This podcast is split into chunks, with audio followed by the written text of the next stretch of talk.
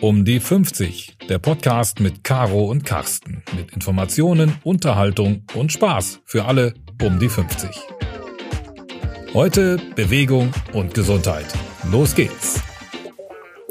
Herzlich willkommen bei einer neuen Ausgabe unseres Podcasts um die 50. Heute bin ich zu Gast bei Dr. Stephanie Holm. Sie ist Ärztin, sie ist Gründerin und Vorsitzende von dem Verein A Little Help from My Friends. Ein Verein, der für schnelle, unbürokratische Hilfe für Menschen aus der Region, in, aus der Region Hannover steht, die unverschuldet in finanzielle Not geraten sind. Doch das ist heute nicht unser Thema. Steffi, wir sprechen heute über Gesundheit, Steffi Holm ist Dr. Steffi Holm, so viel Zeit muss sein, ist seit über 20 Jahren niedergelassene Ärztin und arbeitet in einer Gemeinschaftspraxis in der Georgstraße. Sie ist Fachärztin für innere Medizin mit dem Schwerpunkt Infektiologie und Geriatrie. Steffi, kannst du das bitte mal übersetzen? Ja, na klar. Erstmal vielen Dank, dass du hier bist, Caro, dass ich dieses Interview geben darf. Ähm, Infektiologie ist im Grunde genommen die Lehre ähm, von infektiösen Erkrankungen, Bakterien, Viren, Würmern, alles, was du möchtest. Und ähm, dazu gehört für, bei uns vor allem die HIV-Infektion. Bei uns gehören vor allem ähm, Entzündungen der Leber, die durch Viren verursacht werden, dazu, aber gerne auch Borreliose und ähm, ja, was es sonst noch da gibt. Ähm, und Geriatrie ist die Lehre von der Medizin für Menschen über 60. Und ähm, von daher, wir sind ja noch nicht ganz da, aber mit Riesenschritten geht's drauf zu und deswegen passt es ja vielleicht auch ganz gut. Ja, super, dann wird doch bei dir schon mal super gut, aufgehoben. super gut aufgehoben. Ähm, was passiert mit unserem Körper so um die 50? Eine Menge, würde ich sagen. Also ähm, in erster Linie verändern sich die Hormone und sowohl bei Männern als auch bei Frauen. Und ähm, das bedeutet eine ganze Menge ja, eine ganze Menge Änderungen der Organfunktion, der Knochendichte, leider ja häufig auch der Stimmung, des Schlafverhaltens, des Gewichtes, also eine ganze Latte. Gewicht auch. Also das heißt, es ist kein Wunder, dass ich jetzt gerade so einen Jojo-Effekt habe und mit meinem Gewicht immer rauf und runter gehe. Aber ich glaube, das, da machen wir noch mal eine neue Serie draus, oder? Ja, da können wir eine ganze große Serie machen und das wirklich, ähm, da mein, mein, mein tägliche Gespräche von weinenden Frauen, die es eigentlich toll geschafft hatten und dann irgendwie zack wieder zehn Kilo mehr haben und vor mir sitzen, vollkommen frustriert. Und das nimmt tatsächlich mit den Wechseljahren erheblich zu. Mist, dann bin ich da gerade mittendrin, weil ich kann genau da richtig mitspielen. Steffi, du sagtest Stimmungsschwankungen. Also gibt es das bei Männern auch? Weil ich kenne das eigentlich nur bei mir so ein bisschen, wenn du sagst, die Hormone verändern sich, die verändern sich ja nicht nur bei uns Frauen, sondern dann auch bei den Männern. Wie sind da so deine Erfahrungen? Also auf jeden Fall gibt es auch bei Männern Veränderungen ähm, um die 50. Ähm, es gibt auch bei Männern irgendeine Form von Wechseljahren. Das hängt natürlich in erster Linie damit zusammen, dass der Testosteronspiegel sinkt, nicht bei allen, aber bei vielen. Und ähm, das schlägt nicht nur auf die Stimmung, es schlägt auf die Muskulatur, auf die Libido, ähm, naja, und damit dann auch wieder auf die Stimmung bei den Männern. Ähm, es ist allerdings im Vergleich zu Frauen wesentlich schlechter untersucht und ähm, ist jetzt tatsächlich auch wieder im Vergleich ähm, ein viel untergeordneteres Thema, weil die Frauen viel präsenter sind. Okay. Ähm, wie ist denn das eigentlich? Ähm, in unserem Alter sollte man ja vielleicht mal irgendwie so eine Art Generalcheck machen oder wie nennt man das?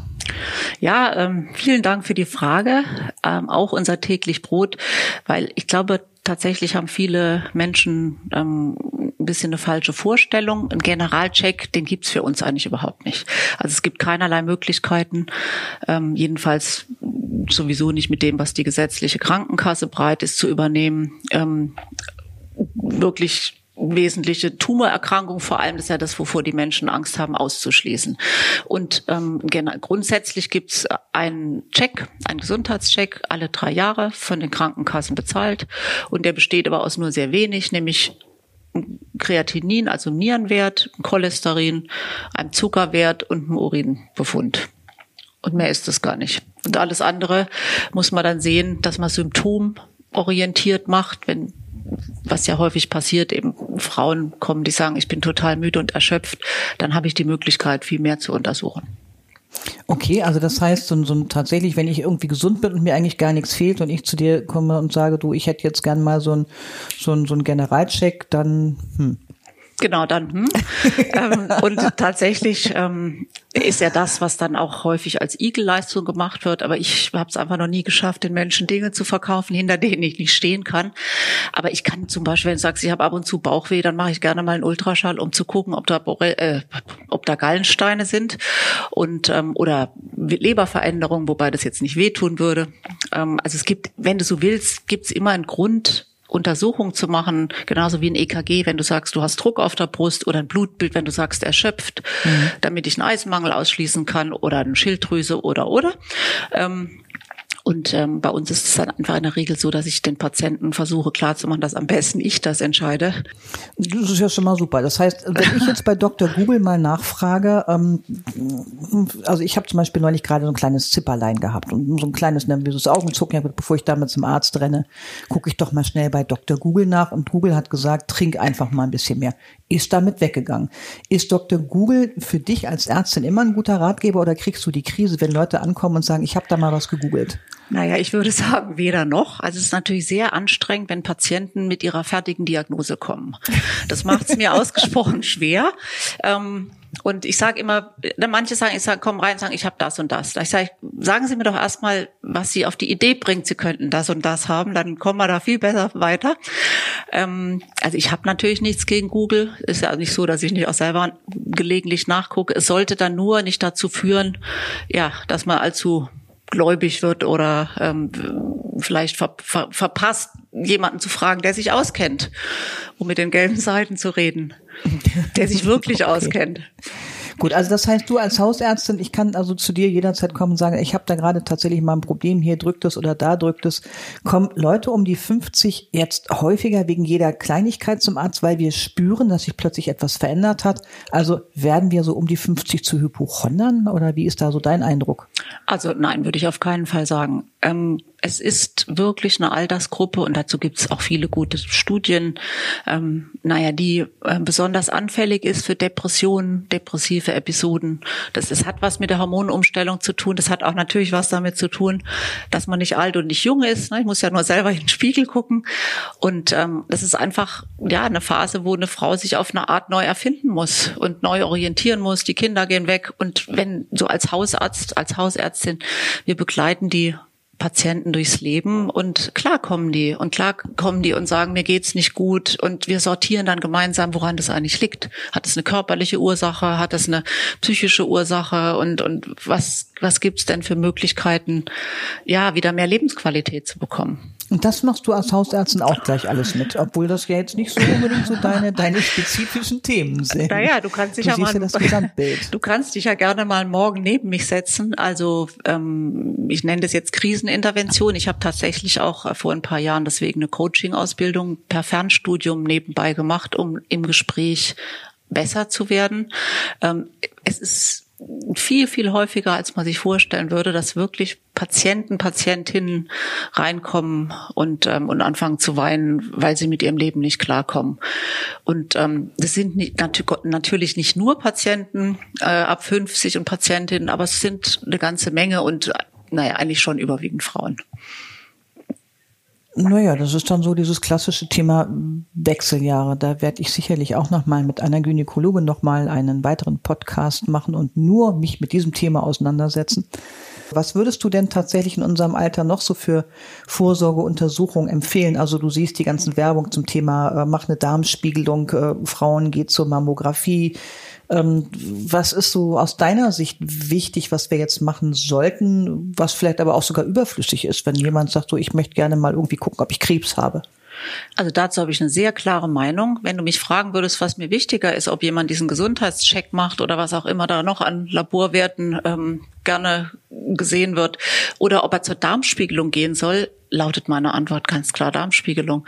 Ähm, wir wissen, welche Tumoren, Krebsarten häufig sind. Dazu gehört Darmkrebs bei beiden Geschlechtern. Dazu gehört Brustkrebs. Jede sechste Frau hat Brustkrebs. Dazu gehört Gebärmutterhalskrebs. Und ich bin glücklich und dankbar, dass es diese Vorsorgen gibt. Und ich kann nur jeder Frau, auch jedem Mann natürlich raten, konkret Folgendes wahrzunehmen, nämlich zwischen 50 und 55 eine Darmspiegelung zu machen bei einer familiären Belastung schon früher.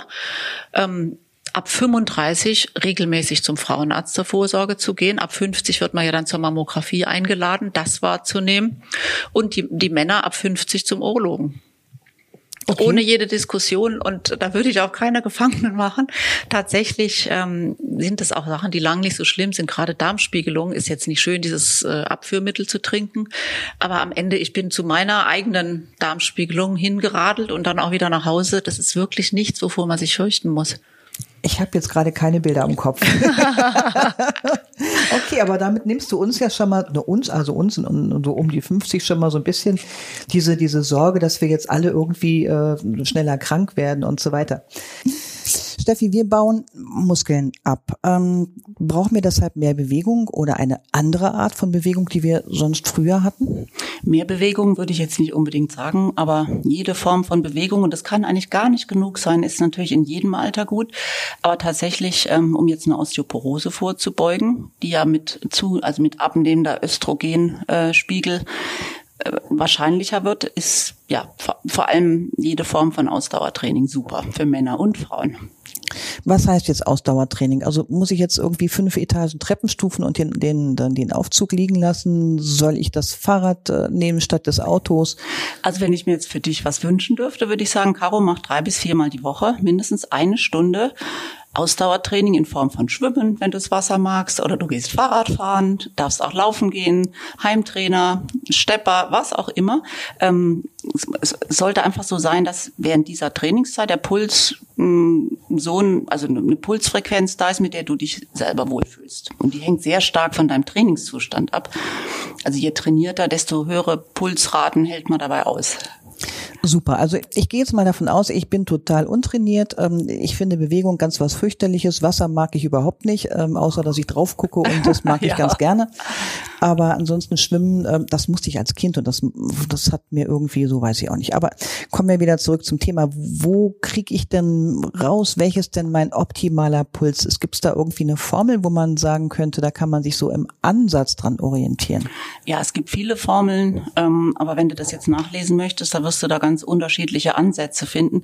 Eine Faustformel ist ungefähr 180 minus Lebensalter. Das ist so eine so ein Puls. Ähm, wir verraten jetzt nicht, was bei dir rauskäme, aber das ist so ein Puls, den kann man eigentlich ja für so ein Ausdauertraining ganz gut nutzen. Aber wie gesagt, es hängt sehr stark von der individuellen, vom individuellen Trainingszustand ab. Also, also spielt eigentlich sonst auch Größe und Gewicht bei diesem ganzen Pulsthema so gar keine Rolle? Oder weil ich hätte jetzt sonst so ein Puls von 126, wer jetzt schnell rechnen ja, genau, kann. das wäre es. Das klingt auch jetzt für mich so wirklich gut. Ähm, Größe und Gewicht, also Größe jetzt nicht, aber Gewicht spielt natürlich dahingehend eine Rolle, ähm, dass ich meinen übergewichtigen Patienten eher zu Fahrrad oder Schwimmen rate. Aber das hat eher was damit zu tun, dass die Gelenke belastet werden. Wenn jetzt so ein 120 ähm, Kilo Mensch mit der Größe von Meter 70 joggen geht, das ist nichts für die Knie. Okay, aber ich glaube, da, das machen, da machen wir noch mal eine Ausgabe von ja. dieses Thema Abnehmen und äh, gute Vorsätze. Ja. Ich glaube, da bist du auch ähm, gut prädestiniert für. Ich habe noch mal eine, eine andere Frage. Ähm, wir haben auch irgendwie dieses Thema Leber. Das ist ja auch so ein Spezialgebiet von dir. Ich bin da jetzt mal ganz naiv dran und, und sage, also Frauen vertragen ja grundsätzlich weniger als, als äh, Männer, was das Thema Alkohol angeht. Ähm, verändert sich das im Laufe des Lebens? Also ist die Leber irgendwann trainiert? Also könnte ich jetzt im höheren Alter ein Glas mehr Wein trinken oder sagst du, bist du eigentlich bescheuert? Das ist natürlich eine super Idee und wäre auch wunderschön, aber klappt leider gar nicht. Mist. Also es gibt ganz, also grundsätzlich äh, gibt es ja so ein, eine Obergrenze für Frauen ähm, von 20 Gramm, das ist wirklich gar nichts. Das ist gerade mal ein Glas Wein und nicht mal so richtig voll. Ähm, jenseits dieser Grenze soll es schädlich sein können. Ähm, Tatsache ist aber, dass es vollkommen individuell ist. Also wenn das wirklich schädlich wäre, dann hätte, glaube ich, die Hälfte meines Freundeskreises schon längst eine Leberzirrhose. Ähm, für mich ist eine Schmerzgrenze erreicht. Ähm, erstens, wenn meine Patienten von sich aus sagen, sie haben ein Alkoholproblem. Sie können das nicht so einfach lassen. Also wenn so eine Suchtkomponente reinkommt, es nicht mehr steuerbar ist und wenn die Leberwerte erhöht sind das ist kein Kavaliersdelikt, sondern das geht gar nicht. Und dann werde ich tatsächlich auch invasiver in meiner, äh, ja, in meiner Diktion, also in dem, was ich dann sage. Gut, also bei dir kann man immer damit rechnen, dass man deutliche Ansagen kriegt. In jedem Fall. Steffi, es war ein super interessantes Interview. Ich würde äh, gerne mit dir noch eine Fortsetzung irgendwie machen, mal so zum Thema gute Vorsätze Na, und klar. Äh, sage an dieser Stelle erstmal ganz herzlichen Dank, dass du dich bereit erklärt hast, mir ein paar Fragen zu beantworten. Als Nichtmediziner ist es immer ganz schön, wenn man mit Experten spricht, die einmal so ein bisschen sagen, wo es lang geht. Danke an dieser Stelle und äh, bis zum nächsten Mal. Bis zum nächsten Mal. Tschüss, Caro.